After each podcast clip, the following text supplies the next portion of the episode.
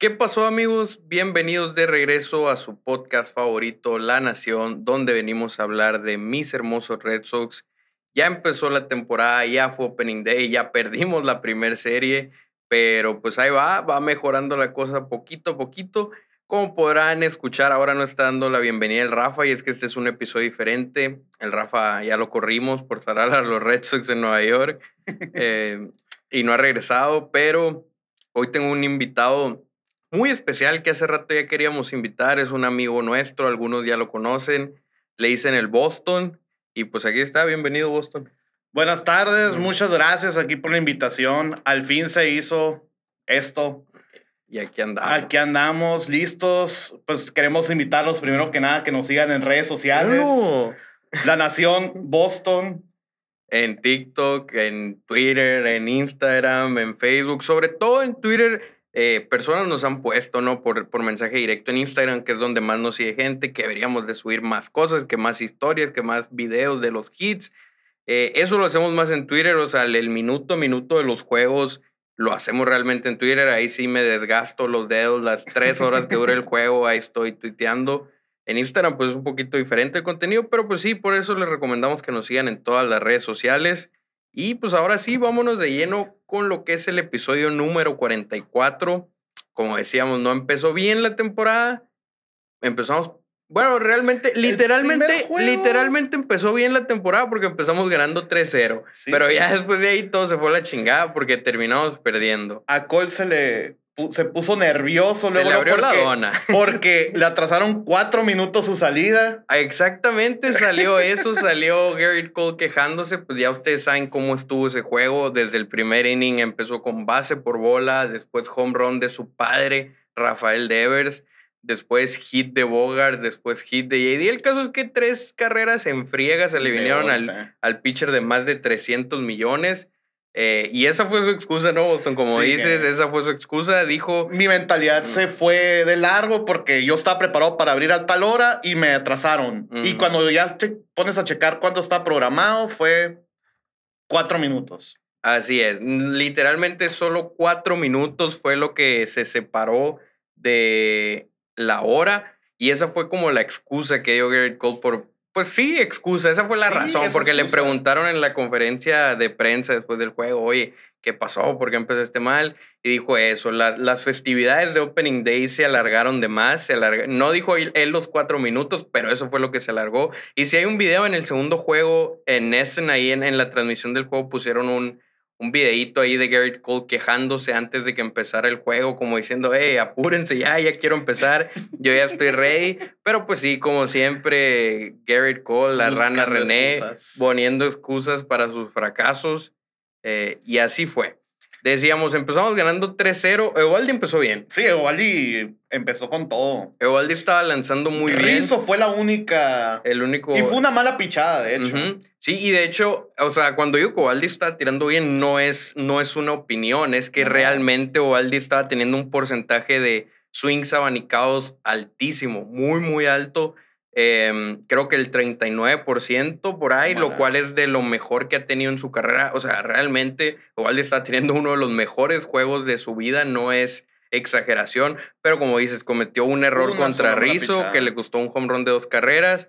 Al ratito le hicieron una más, ya ni siquiera me acuerdo cómo. Fue el home run de Stanton, pero fue, el Porsche. Ah, sí, ese home run de Stanton. Que, no era home run en ningún otro lado más que en Yankee Stadium. Así es, literalmente un home run, eh, el tercer, perdón, el segundo home run, la tercera carrera del juego, que estamos hablando que, como dices, no era home run en ningún otro estadio, solamente en, en, en Yankee, Stadium. Y pues eso terminó, no, a fin de cuentas no fue una mala salida de Ovaldi, fueron cinco innings, tres carreras, o sea, según... Casi entrada de calidad. Exactamente. para, para algunos dicen que la, que la salida de calidad debería de ser con cinco innings porque es con lo que ganas. Hay otros que dicen que con seis, que es como se maneja en el fantasy, de hecho, seis innings mínimo y tres o menos carreras. Eh, pero el caso es que yo creo que fue una buena salida, nada que adjudicarle ese home run de Stanton ni al caso. Sí, fue un batazote, pero era un batazote que en cualquier otro estadio pegaba en la barda. No, estuvo cerca de filiarla, de hecho. ajá, en algunos hubiera sido out, en, en, uno que otro, depende ahí, pero pues sí, home run no era. Y, y no, es, no es como se dice, No es para. Ajá, no, no, y deja tú, no es para poner excusa de, ah, perdimos porque estamos jugando en Yankee Stadium. No, en el caso, simplemente resaltar que en cualquier otro estadio de la faz de la tierra llamada MLB, pues no hubiera sido home run. Técnicamente es su ventaja de casa esa. Sí, es su ventaja, exactamente, esa es su ventaja de localidad. Y no fue el único, no porque fue el único, al, ratito vino LeMahieu ya que había entrado Whitlock, que ya había colgado... Iba 4-3 ganando Boston otra vez. Ya había colgado 2-0. 2-0 se había colgado Whitlock y en el tercer inning que vino... Otro home eh, run. Ya con un out, otro home run de LeMahieu. Que nomás era home run en Yankee Stadium Exactamente, nomás era home run en Yankee Stadium. Y pues frustrante, pues frustrante porque ya tener uno de esos ya, ya te caga el palo. Tener dos, de esos es como que dices, que la chingada. Eh, Whitlock, que ya era, por cierto, el último bateador que iba a enfrentar este LeMahieu, porque ya estaba, Stram, Stram, calentando para enfrentar al zurdo que seguía después de LeMahieu, que ni siquiera me acuerdo quién era. Eh, no era. Pero el caso es que lo iba a enfrentar y entró Stram y dominó. Y pues como les digo, coraje, pues porque realmente el home run de Stanton, pues ya animó LeMahieu, que ya era el último bateador de Whitlock, y otro home run igual. Otro fly de esos. Entonces, otro fly, como dicen, ni siquiera home run, otro fly que hubiera sido out en algunos estadios. Em, pues frustrante, simplemente frustrante. Y nos terminamos viendo extra, y aplicó la de que una carrera no es suficiente. Exactamente. Como dicen por ahí, una carrera no es suficiente cuando eres visitante en extra innings por la regla esta. Platícame, tú dime, ya hemos platicado el Rafa y yo, pero tú dime, ¿tú estás a favor de la regla del corredor en segunda en extra innings o no te gusta? en playoffs no, en temporada regular sí, por lo mismo que Cora dijo, las lesiones. Tomando en cuenta que esta temporada hubo un sprint training eh, más corto, pues hay que no darle tanta carrilla a los, a los brazos de los pitchers. Y estoy de acuerdo, o sea, tal vez nos costó un juego, pero ni modo. Así es. O sea. Es parte de. Y de hecho, si te fijas, eh, eh, que en eso, te digo, en extra innings, Sander Bogarts pegó un hit, que no fue un gran contacto, pero pegó un hit importante. Se lastimó, pues, o sea, luego lo inmediatísimamente a Cora se le dio la razón de que en extra, extra innings solo es exponer a los jugadores. Entonces, eh, lo que quieres es. más rápido sea. Exactamente. Lo que, lo que quieres es acortar los juegos eh, lo más posible. O bueno, no acortarlos, sino no extenderlos. Extenderlos lo menos posible para evitar ese tipo de lesiones. Gracias a Dios no le pasó nada a Bogarts. Al siguiente día sí estaba la incertidumbre porque el lineup no salía y no salía y faltaba como menos de una hora para el juego y el lineup no salía. Y era por eso, porque Bogarts andaba calentando y probando ahí si andaba al 100 dijo estoy al 130%, pero pues el caso es eso, pues que, que entre más extienden los extra innings eh, es malo para el negocio, por ponerlo en general. Eh, perdimos en extra innings sin permitir carrera limpia. Sin permitir carrera limpia. Decíamos, Bogart impulsó esa carrera que anotó a Araúz. Luego nos hicieron una carrera que fue igual, solamente el corredor de segunda. En la onceava no logramos hacer carrera, no respondieron los bats. Y en la onceava baja entró el corredor de segunda. Es decir, dos carreras sucias que le hicieron al bullpen. De hecho, el hit con el que se acabó el juego era una partida de diamante horrible. Sí, el de Donald. No iba nada, no traía nada. Era una rola, o sea, era una rola que encontró hueco, que no pudo parar el pitcher porque pues, está dificilita.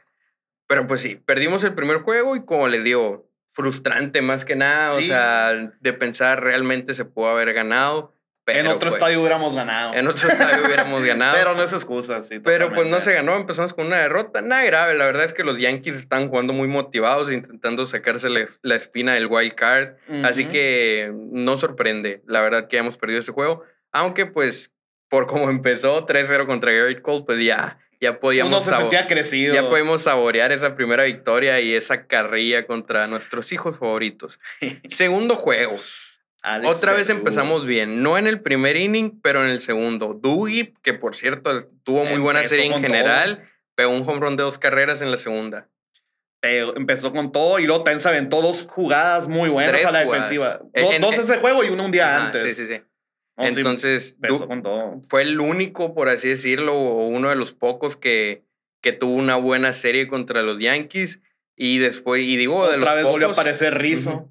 Ajá, Rizzo pegó otro home run. Para empatar. Eh, al rato Stanton creo que pegó otro. Entonces nos tenían jodidos. Eso sí, eso no hay nada que discutir. Sí, eso sí, eso sí fueron unos chingas. Cabe recordar que sí, que, que Alex Verdugo fue el ahí la bujía de ese partido, pero pues los Yankees. Sí, porque realmente después de esas dos carreras ya no volvieron a hacer nada. Sí, después del cuarto inning ya no. A Severino salió Severino y el bullpen nos dominó. Nos tuvo en blanco. Piveta no tuvo realmente una mala salida, o sea, tenía, tenían dos carreras por el home run de Rizzo. Eh, ya, ya en el último inning fue cuando Stanton le pegó otro home run de segundo en, el, en la sexta. Pero pues pare, o sea, ya estaba, ya estaba a un out de tener una excelente salida, lo que hubiera sido la mejor salida en la primera. Carrera, posiblemente. Tal vez, pero me refiero en, la primera vuelta de la rotación, o sea, hubiera sido el mejor abridor en estos primeros cinco juegos, pero ese, ese home run mandó toda la chingada. Y pues terminamos perdiendo el segundo juego. Ese sí se podría. Pues se siente como que ni las manos metimos en ese, juego. Sí, no, no bateamos, punto. Entonces nos vamos al tercero, que fue el que sí ganamos. How contra Montgomery. Curiosamente, el que ganamos fue el que el abridor menos bien tiró. O sea, Tanner Houck terminó tirando 3.1 innings, 6 hits. O sea, anduvo ahí en el peligro constantemente. También tres bases por bola, descontrolado. A fin de cuentas, nomás le hicieron tres carreras, pero igual tres carreras en tres innings no es. No habíamos bateado, pues no, es lo ideal. Entonces. Pero el bullpen. Exactamente. ¿Qué me dices del bullpen? Entra el bullpen, que ahí para los que dicen que no tenemos bullpen, qué equivocados están, porque el bullpen ha hecho un trabajazo. Ahorita vamos a hablar más a detalle de eso. Pero el caso es que en ese juego, empatados 2-2, despertaron a la bestia. A la bestia. Despertaron a la bestia. Bobby Bestia pega home run, nos da la ventaja. Cabe recalcar que era un home run en todos los estadios, ese home run. Eh, enseñándoles cómo se pega un home run por el jardín derecho, es decir, era home run en los 30 estadios. Eh, Carter Crawford, que ya habíamos hablado, él nos emocionaba que estuviera en el equipo grande. Eh, un dato de Crawford ahorita que hablemos de fondo del bullpen. Dale, dale, dale. Crawford eh, estaba checando estadísticas de todo eso, eh, porque lo vi pichar ese juego y me quedé a la madre, este vato está muy nasty, Y andaba viendo que su recta se mueve 4 pulgadas más del promedio, su curva 6 pulgadas más del promedio y su cutter 3 pulgadas más del promedio. O sea, tiene. O sea que se mueve más la recta que el cutter. O sea, se levanta ah, Del promedio. del, promedio, del, promedio, de, la liga, de cuenta. Cada pichada es en, base al promedio de Cali. De o sea, se le mueve la bola. Se le, mueve, la bola en las tres pichadas que maneja. Y a la torre, o sea, esa madre. Pues no por nada colgó dos ceros contra los Yankees que habían estado encendidos. Logró colgar esos dos ceros que fue lo que nos mantuvo Machine en el juego. Y más al rato vino, no sabíamos nadie porque vino Hansel Robles y decíamos, pues tal vez lo pueden dejar o tal vez que metan a esto, que metan a esto. Y llegó el que le fue peor en el Spring Training. Sí, y es lo que decíamos, ¿no? Lo que decíamos el Rafa y yo.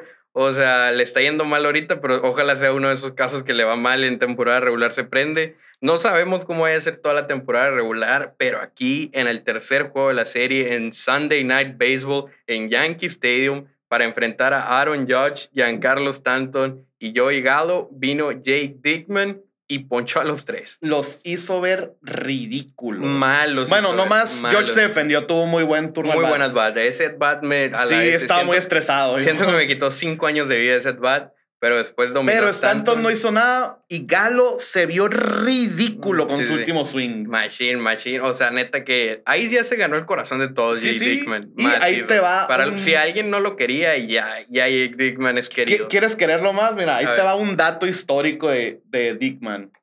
Es el primer cerrador, bueno, el primer pitcher en conseguir un salvamento en Yankee Stadium de visitante, ponchando a los tres pitchers, siendo zurdo. A los tres bateadores. A los tres bateadores, perdón, siendo zurdo. El primero en la historia. En la historia. ¿Y contra qué tres bateadores? exactamente. o sea, según, tres, tercero, cuarto, tercero, cuarto y quinto, no sé. O sea, pero contra el corazón. son sus tres caballos, son sus tres caballos. Son los tres que tienen que responder, ponchó a los tres. Y por eso yo puse un tweet ahí en, en, en, en mi Twitter personal. Nos podrán haber ganado la serie pero que se les hayan ponchado sus tres caballos cuando más lo necesitaban, no se les va a olvidar nunca, nunca se les va a olvidar. Deja tú, o sea, hubo gente que tal vez criticó eso porque, ah, mm. porque eso es como son de pesimistas muchos, pero ten en cuenta, tal vez les falte un juego por ganar en, para pasar a playoffs al final de la temporada ahí se van a acordar ahora sí de este juego más que nunca. O sea, quién sabe cómo vaya a quedar al final los standings, qué tan importante vaya a ser ese relevo de Jake Dickman, pero pues no hay duda que sorprendió a todos, sorprendió a todos Machine, por como dices, por cómo le había ido en el Spring Training. Muchos ya están preguntando, ¿será nuestro cerrador? La verdad es que no lo sabemos. ¿Quién sabe si va a ser nuestro cerrador? Eh, cabe, mencionar eso, que Matt Barnes no estuvo disponible en todo el. Le olía la espalda, tenía problemas en la espalda. Ya tiró el lunes y colgó el cero, por cierto. Digo, no es una muestra muy grande como para emocionarlo. La, la, la velocidad, pues, ¿cómo, estaba? Nada, todavía trae bajito ahí. Ya habíamos dicho que está como dos, tres millas abajo de su velocidad normal. Eh, pero pues mira, de que empiece mal a que empiece bien, pues que empiece bien, no, no, no nada que presumir todavía, pero pues por lo menos no lo empezaron macaneando. Que agarre confianza. Eh, pero sí, Barnes es una opción todavía para ser nuestro cerrador. Dickman seguramente lo va a hacer. Eh, o una opción, Hansel Robles. quién sabe quién vaya a ser y quién sabe si, ahí lo puede, no lo puedes descartar. Quién sabe si vayamos a tener uno definido, o sea, a lo mejor así se están rotando, depende de los enfrentamientos, depende quién sabe. Ahí vamos a ir viendo, pero por lo pronto se le agradece ese primer salvamento y hasta ahora único que hemos tenido los Red Sox, Jay Dickman con tres Ks, porque poncha a los tres. A los tres, históricamente. Nos vamos a la serie contra los Tigers. Primer juego, eh, Michael Waka haciendo su debut con el uniforme de los Red Sox, cumplió. La verdad es que cumplió tiró solo 4.1 innings, si no me equivoco. Le hicieron una carrera que fue en el primer inning, se metió en problemas con dos bases por bola que dio. Pero sacó doble play. Le, le pegaron un, ¿cómo se dice? Un granadazo, o sea, un contacto, no sé cómo ah, le digan en su país, depende de donde nos escuchen, pero un contacto débil, un, un machucón, un periodicazo. un periodicazo, un granadazo, como le quieran decir. El caso es que no era un contacto fuerte, eh, que tal vez si no hubiera habido shift, porque era contra Meadows, si no hubiera habido shift, hubiera sido out, pero cayó por ahí por donde normalmente juega Sander Bogarts. Entonces entra una carrera, salió barato, la verdad, y ya después de ahí, excelente. Excelente. Llega hasta la quinta, lo sacan en la quinta, ni modo. No, tal vez no iba a ganar el juego porque no hicimos ni una carrera. Sí, ahí fue la ofensiva más que nada. Eh, pero pues sí, una carrera, creo que es un buen debut. Igual, nadie hay que emocionarse todavía porque son los Tigers.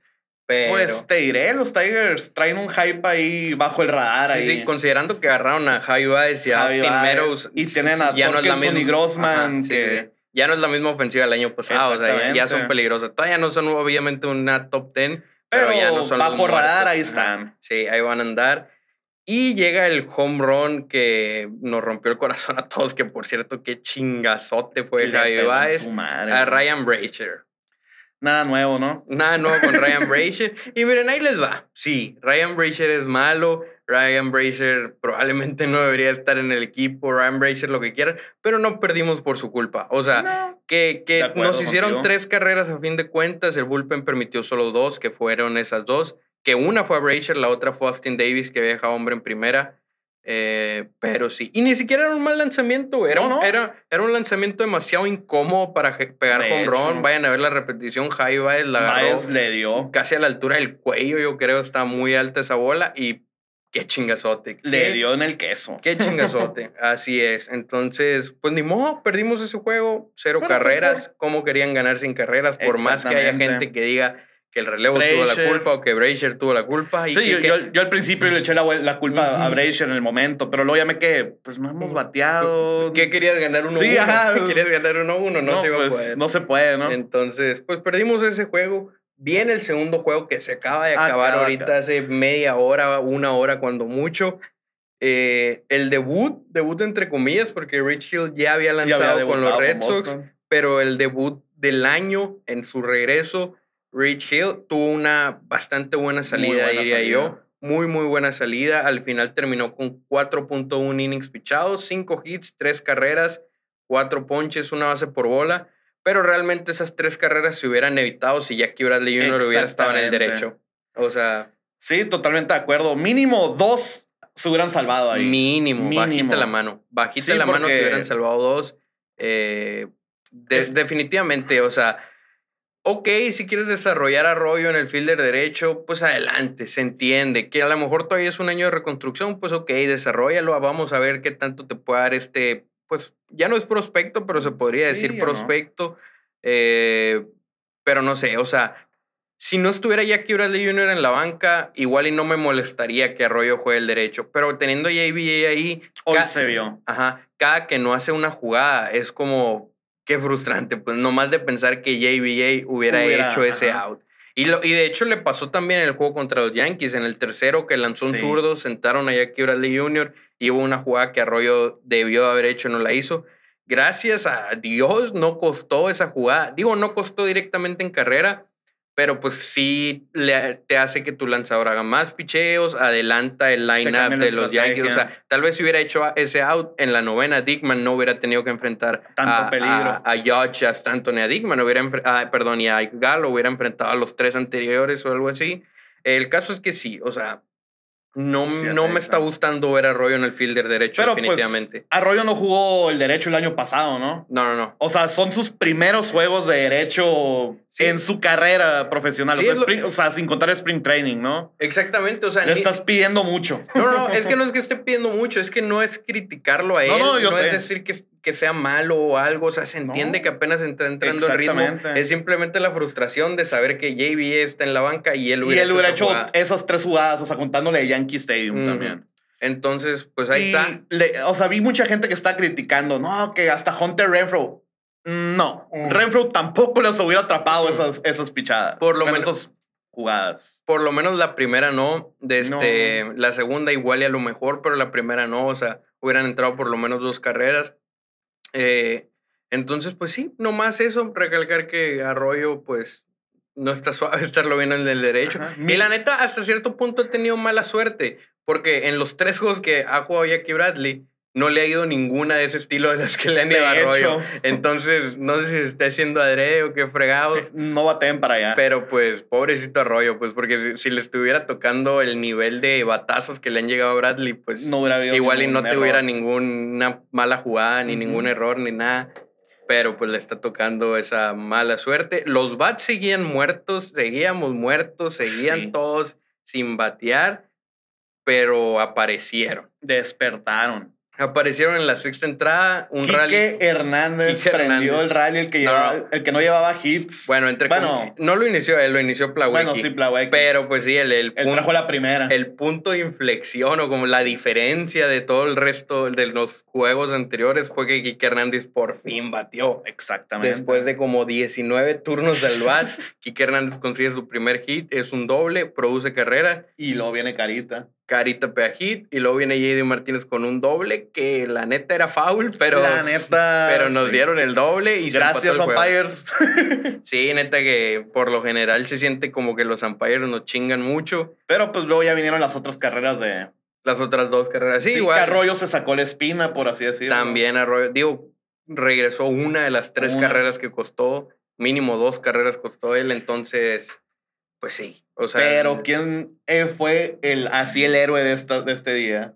No fue el bateo para mí. Garrett Whitlock, Así es. increíble. Cuatro entradas en cero. Y de hecho ya era el plan que Whitlock le siguiera a Rich Hill. Eh, o sea, el plan, Era con Waka, ¿no? el ¿O plan ideal con Hill. No, con. Hill. El plan ideal era que Cinco Hill lanzara. 5 y Whitlock 4. Eh, Hill se vio un poquito acortada su salida porque Por pues llegó a los lanza- ajá, por los errores, pues pudo haberla completado si no fuera por Sí, las esos malas picheos jugadas. extras, como dijiste ahorita. Lo terminó jodiendo, lo sacan antes, viene Sawamura. ¿Por qué? Porque íbamos perdiendo 3-0. Cora dijo, no, pues no vamos a quemar a Whitlock ahora, lo usamos mañana mejor. Pero se empata el juego empata el después juego. de que Sawamura haga su trabajo de colgar ese cero. Le dan la vuelta. Empatados viene Whitlock, luego la- eh, le dan la vuelta. ¿Cómo fue? No, en la sexta hit. entraron todas. No, no, no. Sí. Entraron tres. No, En- ya, ya entró ganado Whitlock el juego. No, güey, entraron empatados. Sí, no me estés alegando. Entró empatado, Wh- Whitlock entró 3-3 al juego. Más adelante al Austin Lange, no me acuerdo cómo se llama, el que perdió. A él le hizo una carrera, eh, un batazo de Devers con Quique en segunda, si no me equivoco. Y luego vino el batazo de Arroyo, que fue la quinta carrera. Pero sí, como dices, Garrett Whitlock, cuatro innings, cuatro ceros. Si no me equivoco, no le pegaron ningún hit. Creo que dio una base por bola. Estuvo animal el relevo de Whitlock. Más hizo. Sí, sí. Entonces, Qué la bueno que lo extendieron, ¿no? Qué bueno que lo extendieron. Podemos hablar de eso de una vez, de la extensión de Whitlock, ya que andamos en el tema. Ya que Em, estamos hablando de lo que merece ese muchacho. Así es. Se va a quedar con nosotros por lo menos hasta 2026. Ya lo tenemos asegurado cuatro temporadas más. Este contrato, esa extensión incluye opción para 2027 por 8.25 millones y para 2028 por 10.5 millones. Entonces lo podríamos tener hasta que tenga 32 años Garrett Whitlock, o sea, todo su prime. Eh, garantizados tiene 18.75 millones, pero si cumple todas sus cosas y se queda hasta la temporada 2028, ese contrato va a valer arribita de 40 millones. Lo cual está lo vale. a toda madre. Está barato más bien. Sí, sí, sí. Y, y de hecho, algo curioso de, ese, de esa extensión es que mucha, o no mucho, pero más de lo que debería de mm, eh, costarnos en el año que viene, o sea, en el payroll va a salir un poquito más de dinero, o sea, se le va a pagar por adelantado de años. Eh, de arbitraje y todo eso. No, no, no, no. Me refiero a de esta extensión de años futuros. Se le va a pagar un poquito más en el, en el año 2023 para que en la nómina aparezca eso. O sea, en 2023 se, va el golpe de la nómina y los otros se va a disminuir. Exactamente, el golpe, como dices, esa es la palabra que está buscando. Eh, va a ser como estarle sobrepagando de cierta manera en 2023, pero luego ya después de esa temporada ya le va, a ser una ganga, por así decirlo. Y ahí te, te dice un poquito que Bloom sigue en su plan. Pues. Exactamente. Bloom, estaba hablando de que su plan para realmente tener es el, siguiente el equipazo de Exodia, el equipazo de Invencible, el equipazo que todos queremos ver, no era ni el año pasado ni este año ni el que sigue. O sea, está armándolo él a futuro para el 2024, 2023 era su comenzar, ¿no? Era el plan inicial. Ahí va a empezar la cosa, entonces apenas todavía, como les digo, no estamos viendo lo mejor en esta planificación de Bloom. Yo creo que el pico de este eh, reconstrucción, reconstrucción a medias, porque de todos modos la nómina está bien alta. Sí, pero 200, el, no cerrado. Lo vamos a ver como hasta en uno, no, un poquito más arriba vamos a ver como en unos dos, tres años. Sí, es que eh, ten en cuenta que acuérdate que este año se acaba, le tenemos de pagar ya a Price y a Crawford, creo. A Pedro, oye, creo. a Pedro ya le dejamos de pagar el año pasado. No me acuerdo, pero todavía le estamos pagando. Hay como tres contratos que vamos a dejar de pagar ya al fin este año. Todavía le estamos pagando jugadores que no tenemos, entonces se, va, se va a ir liberando poquito a poquito la nómina. Sí, o sea, vas a liberar 30 millones de price. Está notando menos porque los Dodgers le están pagando una parte. Em, pero sí, o sea, el caso es que ahí va el plan de Bloom, se está notando hacia dónde apunta y definitivamente Garrett Whitlock es uno de los puntos claves en ese plan. Gracias Yankees por regalarlo. Gracias Yankees, gracias Bloom. Neta que sí. el día que se muera Bloom, que obviamente esperemos que sea en 20, 30, 40, 50 años, eh, el día que se muera Bloom en su lápida tiene que decir agarró a Garrett Whitlock. O sea, neta, ese es un acierto que vale oro. ¿Por qué? Porque ya está en un roster. No es lo mismo agarrar, por ejemplo, a Devers allá en Dominicana, que tus scouts lo hayan visto, donde tienes competencia, pero no tanto. A Garrett Whitlock lo agarró ya estando en el roster de los Yankees. Después de una tomillón. Después de una tomillón. O sea, no estaba fácil agarrarlo. Tenías que avivarte, machín, y arriesgar mucho por él, dar ahí draft picks, decir, lo vamos a meter al roster. Todo lo que tenía que hacer lo hizo y acertó. Acierto. Garrett Whitlock es, es, es, un cabrón así. Y... O, si viéndolo así su contrato, o sea, independientemente, ahorita como relevo se le está rifando, ¿no? Y tiene un sueldo que, aunque lo hagas abridor o cerrador, es barato cualquiera de los dos sueldos, pues. O sea, es un sueldazo. Es un sueldazo y, y, así va a ser por un rato. O sea, incluso. Sí, Como incluso si siguen usando de esta manera, Estoy feliz. Güey, es que, y es que es, es una ficha, es una ficha muy buena. Hay, hay, gente que no le gustó que, que Whitlock volviera a la tercera entrada contra los Yankees, o sea, que tiraron un tercer inning. Acostúmbrense, o sea, esto parece que así va a ser con, con Whitlock. Ya Cora había dicho que iba a lanzar notablemente más de 70 entradas esta temporada. Y probablemente sí lo estén usando. Un juego por serie, pero tres o cuatro innings. O sea, que él solo se eche el bullpen en el lomo por un juego completo, de cuenta, y ya no lo vamos a volver hasta la siguiente serie. Probablemente ya no lo veamos. De hecho, seguramente no lo veremos mañana contra los Tigers, muy seguramente. Eh, ¿Y quién sigue después? ¿Los Twins? Siguen los Twins el viernes en casa. A lo mejor lo veríamos a Whitlock otra vez por allá el sábado. El sábado o el domingo. Quién sabe cuándo, pero acostúmbrense y la neta a mí me gusta. ahora no, hizo tantas pichadas, güey. Hizo como 30. Treinta y tantos en cuatro entradas. Yo creo que para el sábado si se necesita muy extremo, a lo mejor el viernes, pero yo creo que para el sábado lo vamos a ver de pronto a, de nuevo a Whitlock. y esa es la otra, pues ahora no se usó el bullpen, vaya, más que Sabamura. gracias a él. Mañana van a estar todos disponibles. Entonces, pues sí, así va la cosa. Estamos 2-3. Mañana es el tercer juego contra los Tigers. Contra un viejo conocido. Contra un viejo conocido. Nathan Ovaldi contra Eduardo Rodríguez. Vamos a ver cómo se pone ese juego. Me da miedo que Erod nos tire un juegazo. Sí, que salga motivado. Va a salir motivado. Sí, sí. que se leen las cosas es otra historia, pero va a salir motivado, va a salir con ganas de tirar uno de los mejores juegos de su carrera. Lo bueno que tenemos a Waldi del otro lado. Eh, pero sí, va a estar bueno ese juego. La neta me, me intriga muchísimo ver ese juego 3. Es, el juego más, para mí el que más me llama la atención de esta serie. Sí, definitivamente. Todos queremos ver cómo nos va contra Heroes. Obviamente queremos macanearlo porque pues para sentirnos bien. Pero a ver qué rollo. Vamos a hablar en sí. Ya sabemos que el equipo está 2-3. literalmente récord 2-3, no es la frase 2-3. eh, vamos a hablar de qué es lo que han dado bien y qué es lo que han dado mal. La sorpresa para todos, lo que han dado mejor, es el, bullpen que técnicamente el año pasado, ¿cómo empezó el bullpen?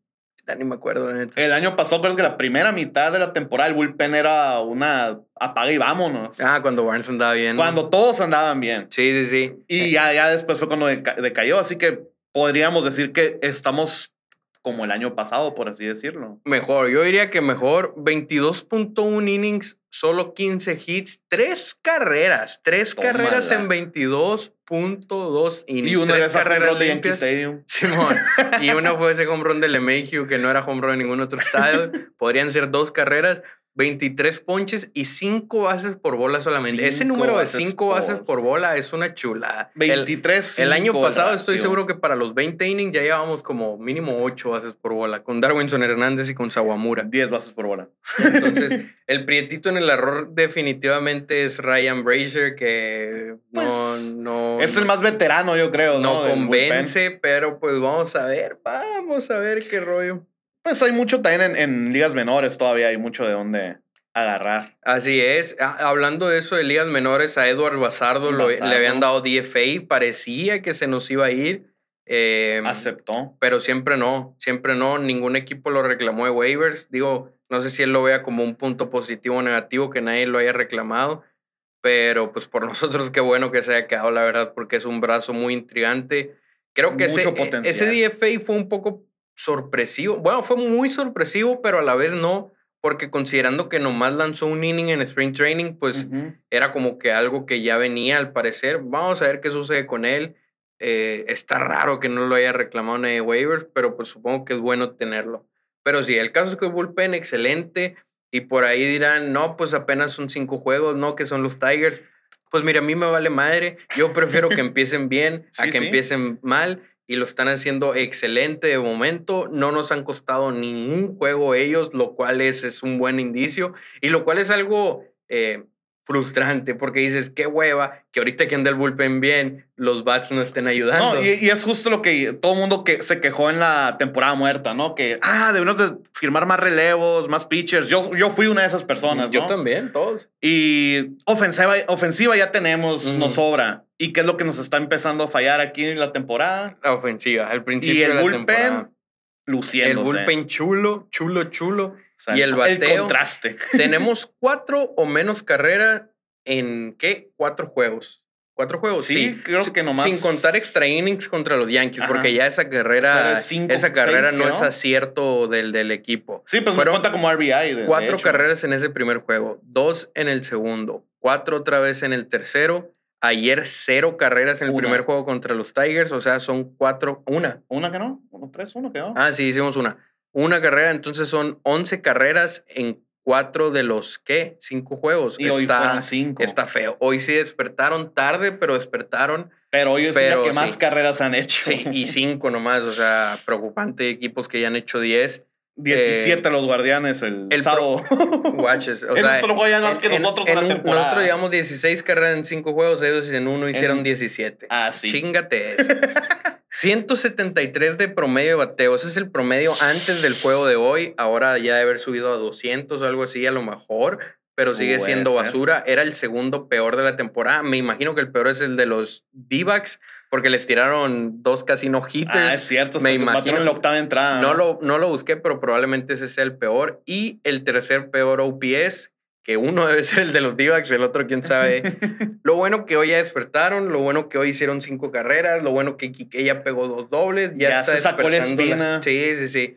Ya está despertando el asunto, entonces ojalá ya de aquí para adelante haya bateo porque porque sí está mal. O sea, Quique aún así lleva dos hits en 21 turnos. Pues, y es nuestro primer es nuestro primer bat. Hay mucha gente que ya quiere que lo quiten. Digo, si hoy ya jugó bien y, y, ya, empieza así, pues obviamente nadie va a querer que lo quite. lo pero, banquean mañana. Pero sí, no, en la de descanso, te imaginas. No lo dudo. Eh, pero de la chingada. Y el otro que no tenía hits antes de hoy, digo, sin contar a Arroyo y Araúz. bueno, sí los podríamos contar realmente porque ahí llevan dos juegos. Te iba a decir Jackie Bradley, pero Jackie Bradley ha jugado tres, o sea, nomás es un juego más que ellos. Arroyo ya pegó hit. Araúz, eh, creo, No, no lleva hit. ¿El domingo no? pegó? Según yo, Araúz todavía no lleva hit. Ok. Eh, entonces, Araúz y JBJ son los que siguen hitless. Andan buscando su primer hit. JBJ lleva 10 turnos. Digo, son, son algunos, pero pues Kike llevaba 19. O sea, sí, pues, todavía. Pero pues JB lleva en el noveno. El noveno, ajá. O sea, no tiene la misma cantidad de oportunidades. Sí, sí, sí. Todavía tiene un colchoncito ahí antes de que nos empecemos a desesperar con él. Eh, por el momento pues ahorita se extrañó su defensa, aunque no haya bateado. Es que es lo que decimos, o sea, yo prefiero que así sea contra zurdos, si no bate ni madre, contra derecho tampoco batea y lo metes, es como, entonces, déjenlo en el fielder derecho todo el tiempo. A veces... es, mejor estar defendiendo las carreras que estar viniendo de atrás. exactamente, exactamente. Es mejor evitar esas tres carreras que tener que, que, que depender de, por ejemplo, de Arroyo, que es su suplente, para tener que hacer comebacks. Y no es como que Arroyo va a cambiar todo el line Sí, pues. o sea, no sería el estrella en Royals. No. no, no, es como que sea un jugadorazo. yo sí le veo potencial para que un día sea muy bueno, pero todavía no lo es. Entonces yo prefiero que Jackie Oraldi Jr. esté en el derecho. Otros por ahí sugieren que a Durán. Bueno, ahorita vamos a hablar de eso. El caso es que bateo no había habido hasta hoy. Hoy empezó. esperemos que ya siga. Devers continuó, porque Devers batió el primer juego y creo que el tercero. O sea, pegó home run el primero y luego creo que no volvió a hacer nada. Ah, el caso es que. Pero ya tuvo, hoy fue multi-hit, pues. Sí, o sea, sí, Devers es de los que se salvan. El que mejor han dado yo creo que es Dougie. Dougie es el que, el promedio más y ahí pues se salva Devers, se salva. JD 2 JD más o menos. Digo, ha pegado uno que otro batazo clutch. Pero ha pagado también uno que otro doble play. Cero clutch. bateo no había habido hasta hoy. Ese, es, ese es el caso. Vámonos a la. Ya, ya establecimos que el bullpen excelente, el bateo basura. la rotación es como un punto medio. Sí, o sea, le doy el beneficio de la duda porque, pues, como te digo, fue un sprint training eh, acortado. No, no, hay, no han agarrado fuerza bien en el brazo. Y más te, lo digo por Waka y Hill, que originalmente se planeaba que iban a ser openers, vaya. Probablemente, tal vez. y se les tuvo que pedir que fueran abridores porque se lesionó Sale. Entonces, pues ahí está. Ovaldi ha sido los destacados, cinco innings, tres carreras. Piveta, pues yo creo que hizo un trabajo decente. Hauck es el único que sí podríamos decir que le fue mal. Waka, 4.1 innings, una carrera. Y Hill, decíamos 4.1 con tres carreras, pero tres que se pudieron haber evitado. Exactamente. Entonces, en total tenemos 22.2 innings. Curiosamente, exactamente. Ah, no, mira, me debe haber equivocado por punto uno. Ah, no, por los extra innings, yo creo que sí, sí se empareja. Pues tengo anotado 22.2 innings de la rotación, que es la misma cantidad del bullpen. Eh, con 22, hits, prácticamente uno por inning, 14 carreras, 22 ponches y 11 bases por bola. O sea, sí está mejor el bullpen que la rotación en este momento. Aunque de esas 14 carreras de la rotación, como decimos, quítale 3 de Hill que se pudieron haber evitado y quítale el home run de LeMahieu, son que una carrera, podrían tener 10 eh, carreras en 22 innings. Decente, muy decente. sí, o sea, obviamente. Para empezar la primera vuelta de la, de la rotación no se me hace nada. Exactamente, sobre todo si consideras que Gary Cole empezó mal, a José Berríos empezó mal, los de los Brewers, güey, los de los Woodruff le fue Corbin Burns, Woodruff, Frey Peralta, todos han valido madre, o sea, los pitchers todavía no están en forma, entonces no hay que preocuparse todavía, así que pues preocupante. Ahí va la cosa, ahí va la cosa. Preocupante, no, no sé Y no tanto, ¿no? También van a agarrar ritmo. Exactamente, o sea, por eso alguien nos preguntaba ayer en Twitter, eh, deberíamos de preocuparnos por cómo empezó el bateo y yo puse, pues mira, considerando que el bateo es lo que está fallando, no es como que me preocupa que toda la temporada vayan a estar así. Obviamente se van a, se van a componer. Si fueran los pitchers los que andan mal, igual y sí me preocuparía porque diría, mm, esto puede ser toda la temporada, esto puede ser todo el año. No es el caso con los bateadores, pues sabemos que tarde o temprano van a empezar a agarrar, Por ejemplo, el otro que todavía no ha destacado, y pero, le doy el beneficio porque llegó tarde el Spring Training, es el recién firmado Trevor Story. Trevor Story, es cierto, y deja tú y ahorita está enfermo, ¿no? Llegó tarde Spring Training. Ni siquiera sea, no agarró turnos no suficientes. tuvo chance de agarrar ritmo. Dos juegos, en el segundo pegó un doble y luego al siguiente día o en la noche, no sé, ¿eh? se enferma y otra vez ya se perdió tres juegos y otra vez a intentar agarrar ritmo. O sea, vamos a tener y luego toma en cuenta que él es shortstop y está jugando la segunda base. como sea, es un poco de adaptarse. Sí, le vamos a tener que tener eh, paciencia, pero confío. Ah, sí, yo también. De hecho, ahora hice un cambio en el fantasy.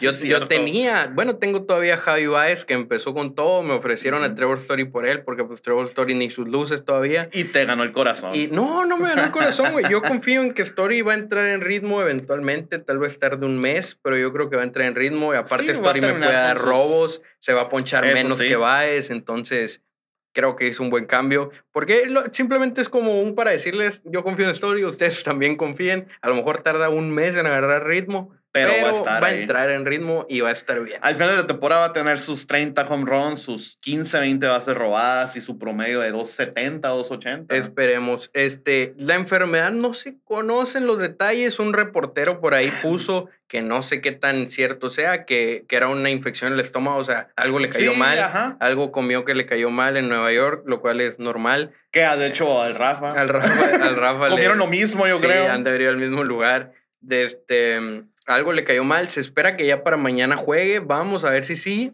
pero parece que ya el miércoles contra Erod bueno, a lo mejor. O tal vez lo van a guardar para el viernes. yo digo que sea jugar. Vamos a ver, pero yo digo que sea jugar el miércoles. Pero Fenway va a pegar su primer palo, acuérdate de mí. Este fin de semana. En esa serie contra los Twins, ojalá. Va, va a empezar a, a, demostrar por qué lo firmaron, porque trae un swing para Fenway ese muchacho. Así es. Vamos a ver qué rollo. Eh, otra noticia que no es tan noticia. Mm. Los Red Sox parecen estar interesados en Michael Conforto. ¿Te gusta a ti eso? Pues viendo la defensiva de Arroyo ahora, puede ser, pero ten me quedo, ¿para qué vas a gastar en, un fielder de esos? Si tienes abajo a Fitz y a Durán, ¿sí me explico? Tienes opciones en casa. Mm, es buen jugador, Conforto, pero pues si todavía estamos en reconstrucción, no se me hace. Apenas que sea un contrato. de un año y a uno o dos años. una opción de segundo año podría ser. Ok. Pues vamos a ver. La verdad es que yo lo veo poco probable. No creo que vaya a suceder. Creo que si fuera derecho, ahí sí sus probabilidades aumentarían. Que el mismo caso sería con Frenchy Cordero. Si, si Cordero hubiera sido. Ah, si Cordero fuera. que tenemos abajo. Si Frenchy fuera derecho, lo subirían, estoy casi seguro, porque pues quieren un fielder derecho. Pero pues no sé. O sea, Conforto no es el guante de que es Jackie Bradley, pero sí creo que es mejor que Arroyo y que Renfro, definitivamente. Y con el bat, pues no viene un muy buen año, pero sí ha tenido muy buenas temporadas. Pues viene como Hunter Renfro antes de la temporada pasada, Conforto, de hecho. Pero la diferencia es que Conforto se ha tenido muy buenas sí, temporadas. Ha tenido más temporadas de, muy poder. Ha tenido como tres temporadas bastante cabronas, donde ha pegado 30 más home runs, donde ha bateado muy buen OPS. El promedio no, no te va a batear 300, te va a batear 260 o algo así. Pero sí, sí, es un buen elemento, la verdad. O sea, sí me gustaría ver a Conforto en el equipo pero no creo que lo vayan a agarrar. Sí, no, es una pieza a largo plazo, vaya. Entonces, pues vamos a ver, no, no vamos a hablar mucho de él sin que haya rumores más grandes, simplemente mencionarlo. Interés y eh, punto. Ahorita les dejamos una cajita de preguntas en Instagram que ahorita vamos a responder. Antes de eso vamos a echar un vistazo a la serie, a, nuestro opening day, o sea, el opening day en, casa, contra los Twins. Parece, parece que los duelos de picheo van a ser Sonny Gray contra Nick Pivetta. Después vamos a tener a. ¿Qué sería? A Michael Wack. No, a Tanner Houck. ¿Contra quién sería de los Twins? Porque aquí no me está agarrando la aplicación. el segundo sería. El segundo pitcher de los Twins. De hecho, Sonny Gray contra Tanner Houck el sábado. No, el viernes. El, viernes, ¿quién tiraría por los Twins? El viernes, el novato. Eh, Joe Ryan. Bueno, no es novato, ¿no? Contra Nick Pivetta. Ese sería el duelo. Y luego Sonny Gray contra Tanner Houck. Ajá. Y el, el domingo. Y el domingo tendríamos a. Billy Over contra Michael Waka. Ok, de todos. Ese es el novato, Bailey Over, perdón. Bailey Over es el que me da miedo, la verdad. Casi casi te podría afirmar desde ah, ahorita eh, que el domingo vamos a perder, entonces. Es, ese, es, ese es un detalle que quería decirte ahorita con los Tigers, que se, se me pasó. Eh, ayer y hoy los abridores han visto bastante bien de los Tigers, porque pues son novatos o son pitchers que desconocidos. no... Desconocidos. Y acuérdate que JD y tienen mucho la escuela de estudiar mucho video. Se podría, se podría decir defendiendo los que pues no hay mucho de dónde ver de estos vatos todavía, por eso tal vez batallaron al principio. Si te fijas, ya la tercera vez que se enfrentaron a Tyler Alexander ya fue cuando empezaron a pegar. cayeron. O sea, es falta de información, vaya, yo creo, lo que les afectó. Y pues sí, cierto, este domingo contra ese novato puede... Contra Sí, el duelo Fíjate, Sonny Gray y Ryan, dos, tres man igual. Deberíamos de ganar esos dos juegos. Sonny Gray ya no conocemos. A Uber igual lo podemos bacanear, ¿no? O sea, no, no digo que pues no, pero de los tres es al que más respeto, la verdad, a Uber. Eh, no les va a tocar nuestro Ovaldi ni Hill, van a ser eh, Piveta, Haugi y Waka. Y a ver, hay que empezar ganando la serie en casa. Hay que empezar ganando la serie en casa. Ahí el de cuidado sería bueno, Correa, no me acordaba. Correa. Correa que nos odia. El Gary, la madre. Ah, ese vato. No. Byron Buxton. Buxton. La pieza de mi fantasy. Va a estar buena la serie. Parecía, parecía hace dos meses o menos de dos meses. Menos de dos meses, como un mes, parecía que así iba a ser una serie fácil, pero ya quedaron a Correa y que una que otra piececita por ahí. Urshela. Pues ya se ve como una serie. Urshela siempre nos batea también. Se ve como una serie interesante, definitivamente. Sí, sí. Entonces vamos a ver cómo nos va. Ya hablaremos de esa serie en el próximo episodio. Vamos a hacer la ronda esta. Vamos a contestar las preguntas de la nación em, que nos pusieron ahí en Instagram. Las voy a ir leyendo. Le vamos a mandar saludazos a la gente que las hayan escrito. Y ahí te voy a decir cuáles respondes tú y cuáles yo. Véngase. De entrada, nos vamos a ir hasta abajo. No vamos a decir todas porque seguramente algunas estén repetidas. Y nos vamos a ir a las primeritas. Las últimas, no me acuerdo ni a qué hora empezamos, pero a ver cuántas leemos. Em, la primera aquí dice Luis Quesada 27. ¿Cuántos juegos creen que Boston va a ganar? Saludos desde República Dominicana. Saludos Luis hasta Dominicana, Tocayo. ¿Tú cuántos juegos ves a Boston ganando? Yo cuando recién empezó la temporada, creo tiré el número de unas 90, 91. Mm, optimista. Optimistamente. Estoy esperando todavía que el Beto, saludos, mm, nos diga su análisis que el año pasado estuvo a un juego, yo creo, de acertarle, ¿no? Le pegó bien cabrón el año pasado. Se puso juego por juego analizando cuál sería. Así que vamos a esperar ese, pero yo digo que unos 90, 91. Yo, la neta, yo un poquito más realista, yo sí veo unos 87 considerando que ya perdimos un juego que debimos de haber ganado 86. Por ahí, por ahí los veo, metiéndonos a playoffs. Ok, me agrada eso. Conforto a Red Sox, dice César Cuen, saludos. Mm, lo dudo, ya dijimos, pero a ver. ¿Por qué no juega Story? Dice Joel, pues ya lo dijimos, está enfermo. Diego GDB dice, a ver, eso está bueno, esto te lo voy a dejar a ti. Dice, soy yo, recuerda, ¿no? Con respeto, aquí queremos a los jugadores y todo. Pero dice Diego, ¿soy yo o Cristian Vázquez es muy malo para pedir picheos? He sido mi debate desde hace años, ¿no? Em, sí. no voy a decir sí, no entro mucho en detalles, solo voy a decir esta anécdota de, del juego en Londres contra los Yankees que Cristian Vázquez pidió nueve rectas seguidas al pitcher. A Porcelo, me acuerdo. A Porcelo. que tiene una, tenía una, ¿qué? una curva medio cochina. Y nos dieron. Y de hecho dice que repite muchas bolas rápidas al centro. Sí. Totalmente. Sí, la neta es que Colo. Sí. Y a veces no se sabe si sea Colo o si sea el coach de picheo, porque a veces el coach de picheo manda las pichadas, pero pues sí. Sí, a mí no me termina de convencer, digamos. No, a mí tampoco. ¿Qué es lo que tiene Trevor Story? Ya dijimos, eh, Jay Dickman es la respuesta para tener un cerrador. Pues ya lo dijimos, ¿no? También, o sea, quién sabe, no sé yo si sería la respuesta correcta, no le quiero dar esa confianza todavía. Ocasionalmente. Pero, si lo sigue demostrando, pues... Ténsela. Pero yo digo que va a ser más así como se manejan algunos equipos, que es un cerrador por comité, vaya. Mm, ya veremos. Cuando batea Hitky, que pues ya, ya lo pegó, ¿Por qué, cuando el Rafa va a los juegos Boston pierde? Porque está salado. Está salado, aunque el, domingo estaba en el juego, pero hizo la, la, no se llevó nada. No, no, nos dijo ni nos avisó que estaba ahí. Em, ah, ups. no, pero todos nos perdimos la serie. Cuenta como que perdimos. Entonces, sigue siendo su La, maldición sigue viva. la maldición del Rafa yéndolo a, yéndolos a ver sigue viva. ¿Qué crees que pase con Dever? Dice Chafo, se va a quedar. Se va a quedar. Dever se queda. Extensión. Tienen que extenderlo. Dever se queda. No veo una manera yo en que se vaya. Y si se va, igual y se acaba el podcast. no, pero se va a quedar. Ya no es duda. Quiero un saludo para mañana. Saludos, Emilio Soriano. Saludazos. Saludos, saludos. Gracias por seguir las instrucciones, Emilio. Saludos.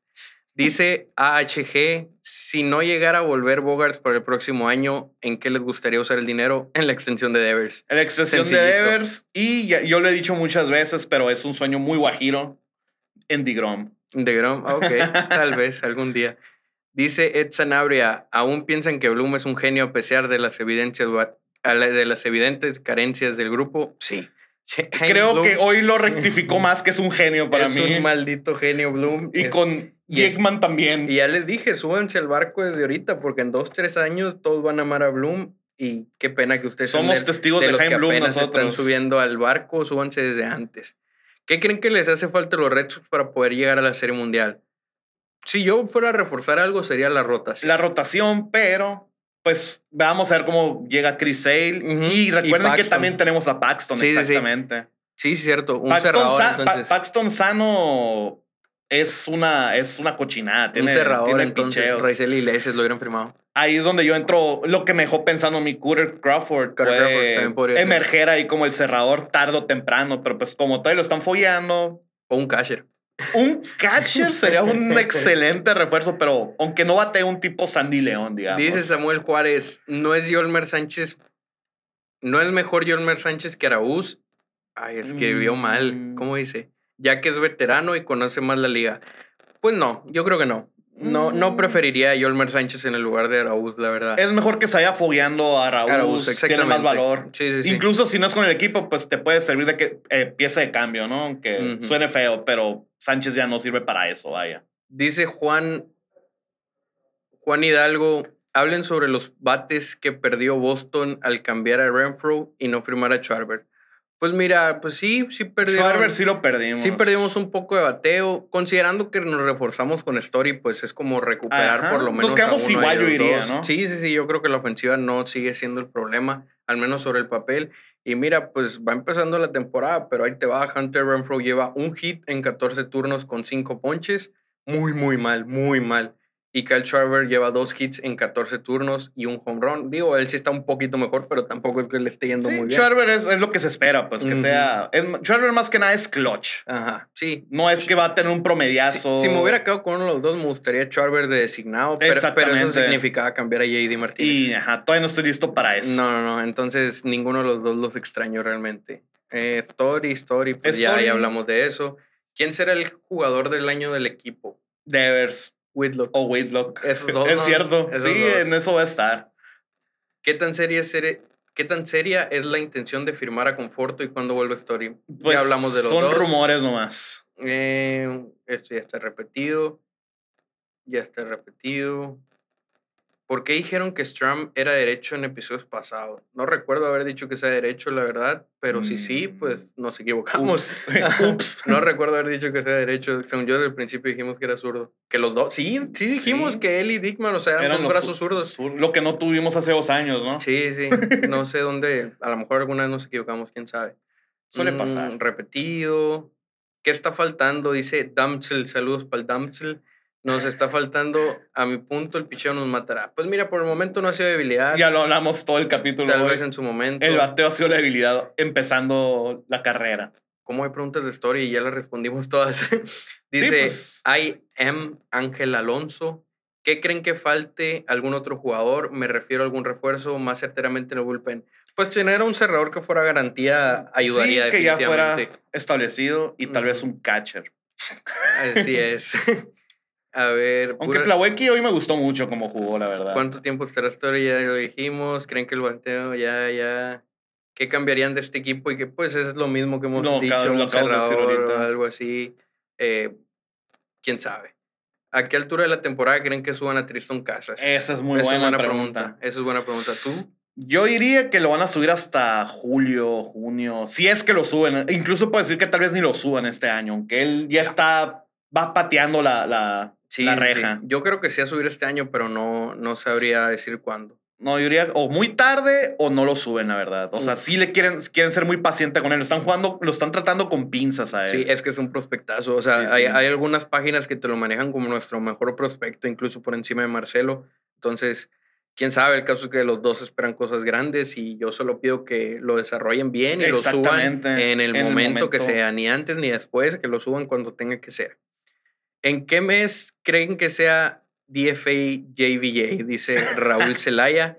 En ninguno. No creo que Saludos, lo Tocayo. Lo dudo mucho que lo, que lo tiren, la verdad. Sí, la verdad que no. No, ya es cariño ahí y su defensa vale cada hit que no pega. Story no está jugando, pues no, no está jugando. Está enfermito. Deben de salir de Shaw, JVJ, Araúz. Lo dudo. Prefiero a Durán tomando esos turnos. Pues mira, si ya está listo, que lo suban. Si no lo han subido es porque no está listo. Entonces, o sea. Hasta en eso pienso, tal vez si el bullpen se establece más y eso, tal vez van a bajar un pitcher y van a subir a Durán o a Frenchy. Yo solo espero que lo, lo mismo que con Casas, que lo suban cuando esté listo. El año pasado lo apresuraron porque se necesitaba y valió mucha madre. Sí, entonces, se sacó de onda. se sacó de ritmo más bien. Yo sí quiero que Araún, que, perdón, que Durán tome más turnos y que juegue más y que sea titular, pero cuando esté listo. ¿Por qué la gerencia no invierte en pitchers? Es lo que veo que falta. ¿Sí invirtieron? invirtieron, en relevo, en abridores. Y en abridores. Pues, no, no digamos en estrellas, pero invirtieron. Se queda carita, sí. Ojalá. Ángel Taquitos dice un saludo, un saludo Taquitos. Son yo Taquitos es hermosillo. Saludos sí, Taquitos. Sí, siempre está muy activo en el grupo de eh, WhatsApp. Ah, pues mira, hablando del grupo de WhatsApp, el Boston aquí, el Raúl. ¿Cómo te encuentran en Instagram? Raúl Piso AMM. Ok, mándenle mensaje. El, el, Boston es el que administra, por así decir, el grupo de WhatsApp de la Nación. Entonces, si quieren pertenecer al grupo, de, búsquenlo en Instagram, denle follow y mándenle mensaje que sea, hey, méteme al grupo de la Nación y con gusto ahí los mete. Dice Taquitos, ¿les gustaría ver otro primer bat? Si es así, ¿quién? Pues mira, ya pegó hit mm. Quique, entonces supongo que eso le compró un tiempo. Supongo que no sería mala idea volver a ver a Verdugo ahí, incluso Trevor Story por la velocidad. Trevor Story puede ser muy intrigante. Sería un muy buen primer bat, creo yo. Sí. Sí me gustaría a mí, vamos a ver qué pasa. Dudy me gusta más de segundo a mí siempre, me ha gustado más de segundo. Quitará de haber de segundo. Pero pues. Es que ahorita ya, si te fijas, ya todos los equipos están poniendo su mejor bat de segundo. O sea, Mike Trout de segundo bat. en todos lados casi el, el, segundo bat es su mejor bat tan rápido ya estamos en un hoyo ofensivo. ¿Qué pasa con el equipo? Pues. Pues es exactamente eso, es un hoyo ofensivo. Hoy parece que van a salir, vamos a ver qué rollo. Rutsi dice saludos y bonito día. Saludos, Rutsi, hasta Venezuela. Espero no equivocarme, según yo eres de Venezuela, ¿verdad? Saludos. Gon Elvira. Con este 1-4 Cora debería hacer ajustes. 1-4. Pues para empezar ya es 2-3. Lo haber puesto cuando iban perdiendo. Ok. lo va a haber puesto cuando iban perdiendo 3-0 los Red Sox. Gon Elvira. Eh, debería haber, hacer ajustes. Mm, yo solo pediría que ya quebra el dejo el derecho siempre y... ¿Y ya? Sí, depende cómo siga Quique. O sea, si no, si sigue... Si ya se prendió, pues déjalo primero. Si no, pues vamos a ver a quién ponemos. También ten en cuenta que estos primeros dos juegos no jugó Story, pues que es jugar a uh Sí, sí, sí. O, sea, la ofensiva todavía, tal vez falta. Duda. Todavía no va a haber ajustes. Ah, es, muy pronto todavía. ¿Qué pasa con nuestra defensiva sin JVA? Pues, pues ya se vio hoy. Arroyo no la arma. ¿Qué va a pasar con Durán? ¿Lo cambiamos o qué hacemos? Pues yo espero que no, pero pues si lo vamos a cambiar, que sea por algo bueno. Sí, o sea, tiene mucho valor Durán, de hecho. Dice yo prefiero que arme. Dice Pablo, díganle al Rafa que deje andar diciendo que Arroyo es buen jugador. de aquí, aquí le decimos de tu parte. Ay, perdón. Aquí me salen cuatro respuestas, pero sin mensaje, entonces no sé qué nos habrá puesto Oscar Cepeda, no me sale, pero saludos Oscar Cepeda. Y Rincón J dice, ¿qué pasa con el cerrador oficial? Pues no pasa nada porque no tenemos. No tenemos para empezar. Barnes, que es el oficial, está lastimado, está recuperando fuerza en su espalda y en su brazo. Entonces, vamos a ver quién es el cerrador. Oficial no tenemos. Ya la última dice Rafael Moreno, jalarán a Conforto. Pues ya lo contestamos, probablemente no. No lo creemos. Así que nomás saludos para Rafael Moreno. Eh, y ya, con esto cerraríamos el episodio de hoy, que solo va a estar en Spotify. Eh, repetimos, ya para la próxima semana volvemos en YouTube. Síganos en redes sociales, por favor, en todos, sobre todo en Twitter, como les decimos, que ahí, ahí está el minuto a minuto. Boston trae saludos para alguien de casualidad. Pues la verdad no, pero eh, pues saludos a, a al Beto. al Beto. A, a, Nashido, que siempre está ahí al pendiente. En el grupo. Sí, sí, siempre. Y al Andrés, que ahorita andaba muy pesimista con eso, diciendo que ¿Cómo, hizo la carrilla respecto a eso de los, de los tres bateadores que ponchó Dickman que les iba a pesar? Dijo, ah, ahora vamos a recordar que Rich Hill ponchó a alguien 89 millas y les va a ah. pesar. Ah, ok. Terminamos ganando ese juego, ¿no? Ahí, ahí está, ahí está. ahí está. Entonces, saludos para todos ellos, saludos para la nación y pues nada más. Muchas gracias por la invitación y gracias, Rafa, por dejarme suplirte un día. Ahí nos vemos.